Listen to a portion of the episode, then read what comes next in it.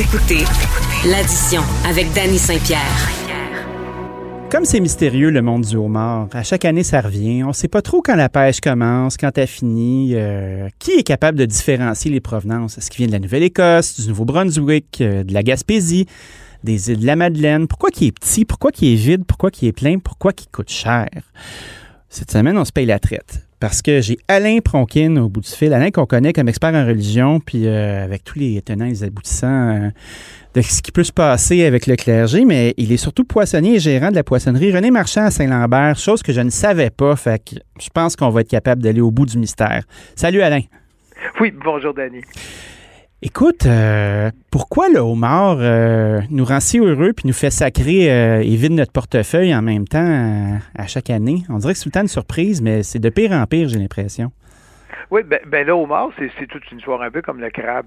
C'est un produit qui était mal aimé disons, dans les années, début des années 1900, 1920, 1930. Écoute, ça s'échouait pendant le temps des marées sur la côte. Les gens mangeaient ça.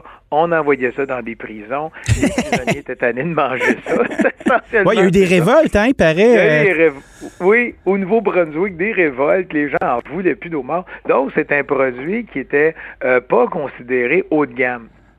Oui, puis qu'est-ce que c'est? Tranquillement, euh, un peu comme le crabe. Le crabe, c'est plus tardif, c'est de 1975.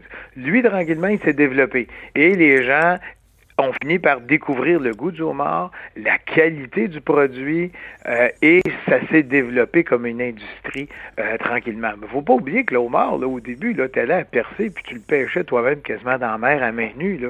Ah oui? pratiquement ça. Il y en avait beaucoup. Et tranquillement, bon, ça se développe, et il s'est développé une industrie et qui est maintenant, euh, parce qu'on oublie toujours une caractéristique de nos produits québécois et de plusieurs de nos produits québécois, il y en a juste au Québec pratiquement.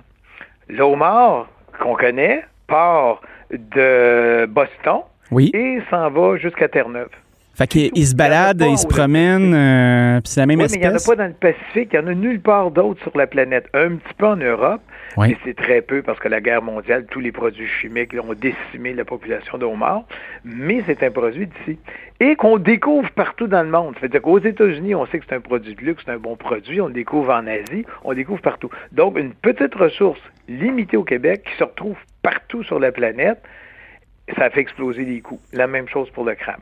Est-ce que le homard bleu, celui qu'on voit euh, souvent en Bretagne, que les chefs français apprécient, c'est le même homard, mais dans un autre milieu ou c'est une autre espèce? C'est une autre espèce parce qu'il y a deux espèces principales. l'espèce d'Amérique du Nord qui est la nôtre, puis tu as l'espèce européenne, mais c'est pratiquement voisin. D'après moi, il n'y a pas grande différence au niveau génétique. Euh, il est plus bleu. On a, c'est différent du homard bleu ici, qui est albinos.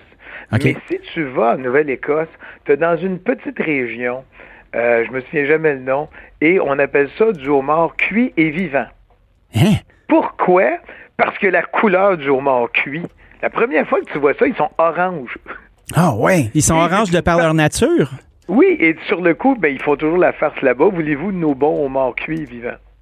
Oh, wow!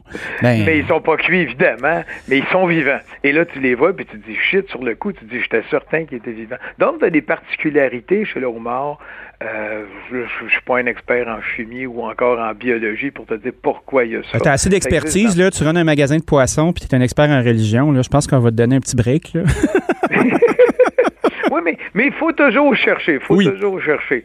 Euh, si on parle un jour des ombres de l'Arctique, oui. Euh, ça aussi, c'est étonnant.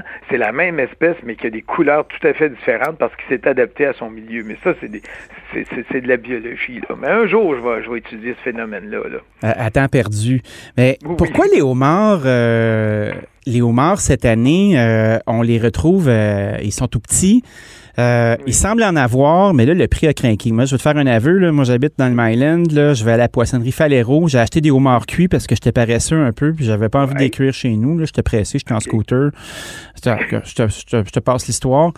22 et 99 pour des homards d'une livre et demie. Oui. Euh, J'allais dire chez René Marchand, d'autres sont 19,95 cuits pour des homards d'une livre et demi, une livre trois quarts, deux livres, jusqu'à trois livres. Et euh, on espère, parce que là, il ne faut pas oublier une chose. Le homard, c'est des zones de pêche. Oui. Donc là, tu as les zones de pêche de la Gaspésie qui est sortie. Et je pense aussi euh, de de la grande île, pas des îles de la Madeleine, mais l'île d'Anticosti. Et ces homards-là, euh, actuellement, l'eau étant plus froide, parce qu'on oublie toujours que le homard, c'est un animal, c'est un thermomètre vivant. Hein? Donc, lui, il s'adapte à la température. Ça veut dire qu'à telle température, je pense que c'est 4,3 degrés Celsius, il sort la, la, tête de son terrier, puis il va faire un petit tour, puis il va aller manger. À 7 ou 8 ou 9 degrés, ben, il va se reproduire. C'est un thermomètre ambulant. Donc, si les eaux en, de mer sont trop froides, parce que nous, on regarde toujours la température qui fait en surface, mais tu as aussi une température dans l'eau. Si c'est trop froid, il ne sort pas, ou c'est juste les petits qui sortent. Les gros sont plus paresseux, puis ils vont rester dans le fond de l'eau. il envoie les petits faire la sale besogne, puis ils restent évachés. Puis là, ils sont attirés, les petits, puis, puis ils vont manger. Euh, tu as aussi le phénomène, parce que j'ai pas été au qui cette année, c'est peut-être aussi que les, les, Américains ou les Japonais ou les Chinois ont dit parfait, nous autres, on prend tous les gros tout de suite. Mais ce qu'on sait par habitude, c'est que les gros, c'est plus tard dans l'année. Euh, tu vas voir les îles de la Madeleine, la pêche commence cette semaine, le 10, donc en fin de semaine prochaine, ça va être le homard des îles de la Madeleine qui va être là. Bon, là, il y a toutes sortes de légendes. Il y en a qui disent qu'ils rajoutent du sucre là-dedans, c'est pour ça qu'il est meilleur. Hein? Bon, Comment tu peux faire pour acheter du sucre? Voyons donc. Bon, mais quand il est cuit, ils y mettent du sucre. Mais ça, c'est des légendes. OK. C'est des légendes. Il y a un excellent homard, c'est pas les mêmes sols. Parce que ce qu'on oublie tout le temps, c'est que le homard, euh, contrairement à un poisson, lui, il vit dans le fond de l'eau. Oui, c'est un vidangeur un peu, homard. Là. Ça ramasse tout ce qui traîne, ça mange toutes sortes d'affaires. Oui, vivant, mort, n'importe quoi, ça mange c'est très agressif. C'est pour ça qu'on n'est pas capable d'en faire des élevages de homards parce qu'ils sont tellement agressifs qu'ils vont se bouffer entre eux autres. Ah, c'est ça, parce que tu laisses des homards dans un vivier. Moi, j'ai travaillé à, la mer là, quand, dans mon jeune temps. Là. Mhm. Puis, euh, tu sais, s'il y en a un qui est un peu faible, les autres vont partir après, c'est certain. Oui, ils vont tous le bouffer. Et s'il n'y avait pas d'élastique sur les pinces, c'est fini, c'est le carnage. C'est déjà arrivé. Nous autres, ah dans un vivier, il y a un des homards qui avait perdu sa, son élastique autour des pinces, puis il en avait tué à peu près 14 dans une nuit. Wow. Donc, c'est hyper agressif. Donc, ça ne vit pas ensemble, ces, ces, animaux-là. Et, euh, bon, bon j'avais perdu le fil de mon idée, mais... Parce qu'il y en a quelques-unes dans l'air. oui, oui, il y en a plusieurs. mais là, au Mar, bon, ben là, ça commence. Les îles de la Manane, on parlait de son, son taux de sucre, mais c'est pas ça. C'est qu'il vit dans, une, dans des, une mer qui est plus sablonneuse. Donc, il est plus doux. Tu vas voir dans d'autres endroits où le homard, puis nous, on le voit tout de suite, il vit dans la boîte qu'on appelle. Hein? Et là, ils sont sales. Ah, les pins sont sales. Ben oui, ça vit dans le vase, ça se fait des terriers, ces, petites bêtes-là. Ah oui, fait que ça, ça, va dans le fond de l'eau, évidemment, ça vit dans le fond de l'eau, mais ça, ça, se cache dans la boîte. C'est une façon de se protéger ou c'est là qu'ils sont ben comme des petits cochons? ils se font des petits terriers avec une sortie principale, une sortie de secours parce qu'ils ont des prédateurs après eux. Et, c'est comme ça qu'ils vont, euh, vont habiter. D'autres, ils vont aller carrément dans des roches. Mais ils vont toujours aller s'abrier euh, dans des terriers, puis après ça, ils vont sortir quand ils ont faim. S'il y a quelque chose qui tombe à côté d'eux autres, ils sortent puis ils bouffent. Mais c'est son comportement. Donc, des fois, ils sont extrêmement sales et c'est ce qu'on appelle le temps de dégorgement parce que là, il faut qu'il se vide de son intérieur et aussi, il faut le laver pour qu'il soit propre pour la cuisson. Sinon, ça va te faire un homard qui, est comme vaseux sur l'extérieur. Donc, il faut qu'il se purge. Il faut que tu le vides, un peu comme les euh, quand tu t'en vas, mettons, euh, quelqu'un qui va chasser les palourdes, là, qui va faire du clam digging. Là, euh, si tes palourdes, tu vides pas, là, tu vas te manger une belle poignée de sable. Là. Ça sera pas trop oui. long. Oui, oui. Mais, c'est pour ça que moi, ça m'a toujours fait rire quand les gens disent Hey, ils venaient de pêcher le homard, ils l'ont cuit au quai, puis c'était le meilleur au monde moi, je dis, oh, hmm, on a oublié l'étape du dégorgement. Moi, je le sais. Fait que je sais que c'est une histoire de pêcheur, ça. Hey parce que c'est toujours au moins une journée. C'est comme, il faut que je t'en continue, Danny. Quand les gens viennent me voir, puis ils disent, là, là, moi, je veux un homard super tendre, puis je veux avec des œufs. Parfait. Donc, vous voulez une femelle avec des œufs? Oui, mais je veux des grosses pinces comme celui qui est là. Oui, mais ça, c'est un mâle. Parce que ce que les gens savent pas, c'est que les mâles ont des très grosses pinces. Oui. Et c'est la meilleure partie du homard pour moi. Ben Ma mère disait que c'est le filet mignon. Parce que c'est hyper tendre. La queue qui est extrêmement développée chez la femelle parce qu'il y a des œufs. Si tu n'aimes pas les œufs, tu prends pas une femelle. Ben oui, puis les gens, les gens, ils savent pas. Hein? Euh, un, un mâle, la queue est plus renfrognée, la femelle, euh, ses parois sont plus évasées. Moi, les queues de homard, là, J'aime pas ça tant que ça. Euh, moi, je suis un ben, gars de pince puis de coude. Oui, ben c'est ça. Ça, c'est de la tradition. Puis René Marchand, notre fondateur, qui est aujourd'hui décédé, lui ne mangeait que des pinces. Je le comprends. Moi, je trouve ça péché parce que moi, il faut que tu prennes toute la bête. Le foie, là, le verre, c'est tellement bon. Bon, il y a des affaires que tu dis jamais ça à ton cardiologue. Tu mets un petit peu de beurre à l'ail là-dedans. ah oui, hein? Tu dis ça, ouais, tu mets un petit peu de beurre à l'ail, tu mets ça, oh mon Dieu, sur des petits croutons, là. Ah, tu pars, mon gars, tu pars, mon gars. C'est ce que j'ai fait cette semaine, moi? Euh, tu sais, on jase de beurre à l'ail, là, parce que c'est dans mon monde à moi, là, euh, le homard au beurre à l'ail, c'est un peu un sacrilège, tu sais, parce que là, tu as, les mêmes fatigants qui disent tu peux pas mettre de la sauce cocktail sur des huîtres, là. Ben, ils vont dire Oh, le homard, c'est tellement fin, euh, tu fais pas ça. Puis, tu sais, il y a même des, des, gens qui vont dire Tu fais pas des lobster rolls avec de la mayonnaise parce que c'est péché. Là, là, moi, c'est mon homard, c'est moi qui décide, c'est moi qui fais ce qu'il veut. Puis, j'ai fait un truc. J'ai pris des pains à hot dog, je les ai beurrés, je les ai saisis, puis au lieu de faire euh, un lobster roll avec de la chair, avec euh, de la mayo, puis du céleri, puis tout ça, j'ai mis de la chair de homard réchauffée dans du beurre à l'ail. C'était terrible. J'ai pas dormi pendant deux jours, mais Christy que ça valait la peine. C'était merveilleux. T'en parles pas au médecin. T'en parles pas au médecin. mais, mais, là, homard, c'est parce que, je veux dire, c'est quoi le gros problème? C'est que souvent, dans les recettes, comme moi, je suis quelqu'un qui va manger, tu peux manger du tartare deux fois par semaine, oui. du homard. Moi, je ne mange que des poissons et des fruits de mer. Bon.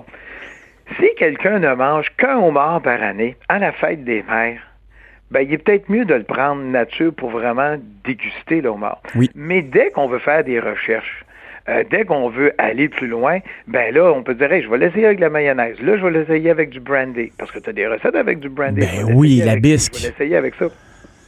Mais, mais, puis pour moi, c'est sacré. Le foie, le verre, c'est toujours avec du beurre à l'ail mais on peut l'essayer. C'est comme quand on fait des recettes, oui. tu sais, on fait des recettes de saumon ou d'ombre de l'Arctique. Ben, tu peux le faire avec des tomates, tu peux le faire avec des, des, des poires, tu peux le mettre avec des noix, tu peux le mettre avec, tu peux le faire macérer dans, dans de la vodka. Il y a plein de choses possibles. Mais si tu en manges une fois par année, ben là, tu veux goûter la, la chose comme telle. Mais quand tu en manges plusieurs fois, tu peux jouer avec. À ce moment-là, tu peux essayer beaucoup, beaucoup de choses. La seule chose que moi, ils m'ont toujours interdit à la maison, c'est euh, de la truite aux pommes. Ça, ils ont dit, tu fais jamais ça. ça ils ont dit, on en fera ensemble une autre fois quand j'irai te voir à ta boutique euh, chez René Marchand. Oh. Euh, J'avais une petite question à te poser avant la fin. Euh, on parle de homard, de homard, de homard, mais tu sais, on sait qu'il y a du flétan, on sait qu'il y a du turbo, oui. que c'est la saison. Est-ce que tu trouves que le homard éclipse cette relation Oui. Oui, parce que actuellement, là, pour le mois de mai, pour le mois de juin, c'est la période, moi j'appelle, du turbo du Québec, qui est son oui. vrai nom, qui est le flétan du Groenland ou le flétan bleu, le flétan noir, et as aussi le flétan de l'Atlantique qu'on appelle le flétan blanc. Mais le turbo, sa vie et ses péchés au Québec, vous prenez le turbo du Québec. Et là, là, tu fais des recettes. Hey, je vais t'en donner une vite, vite. Ben, oui, c'est toujours gênant faire une recette ben avec non. un chef. Là, On est juste ensemble, ça va. Mais elle est simple, simple, simple. Tu prends la poêle de ta grand-mère, une poêle de fonte. Oui. Tu mets de l'huile dans le fond. Oui. Tu mets des petits oignons. Euh, N'importe quel oignon qui reste, tu mets ça. Moi, je prends tous les légumes qui me restent, le fameux tout ce qui Oui. Zucchini, brocoli, tout ça. Tomate, je fais sauter ça une minute. Pas plus qu'une minute que j'envoie un faire sauter ça deux minutes ça marchera pas. Après ça, tu prends ton flétan.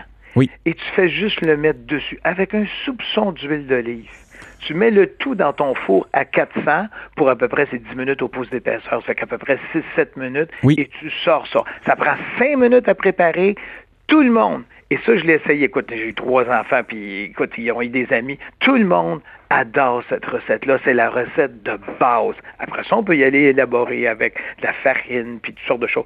Mais cette recette-là, c'est tellement facile. Donc, qu'est-ce que ça prend? Et ça, c'est indispensable, une poêle de grand-mère. Une belle grosse ça, poêle de fonte pour faire la job. Oui, Écoute, patinée, là, c'est tellement oui. bon. Alain- Je m'excuse d'avoir fait une recette. Là, Mais, mais, non, mais non, c'est parfait. C'est rare qu'on fait des recettes. Écoute, j'en ai profité. Merci d'avoir parlé de homard et de tous ces tenants et ces aboutissants-là. On va venir te voir chez René Marchand à Saint-Lambert, à la poissonnerie euh, d'une de, mes villes d'adoption préférées euh, où j'ai mon petit commerce, là, moi aussi. Là, fait qu'on va venir faire un tour vous voir. Merci beaucoup, Alain. Bienvenue. Puis on va se reparler, Danny, parce qu'il y a plein de recettes à faire, des coulées pieds, il y a plein, plein, plein de choses avec des produits du Québec fantastiques. Puis il va en avoir, il va avoir des huîtres du Québec de Carlton. Oh mon Dieu, tellement de bonnes choses. Ben, C'est un rendez-vous. À bientôt. Salut.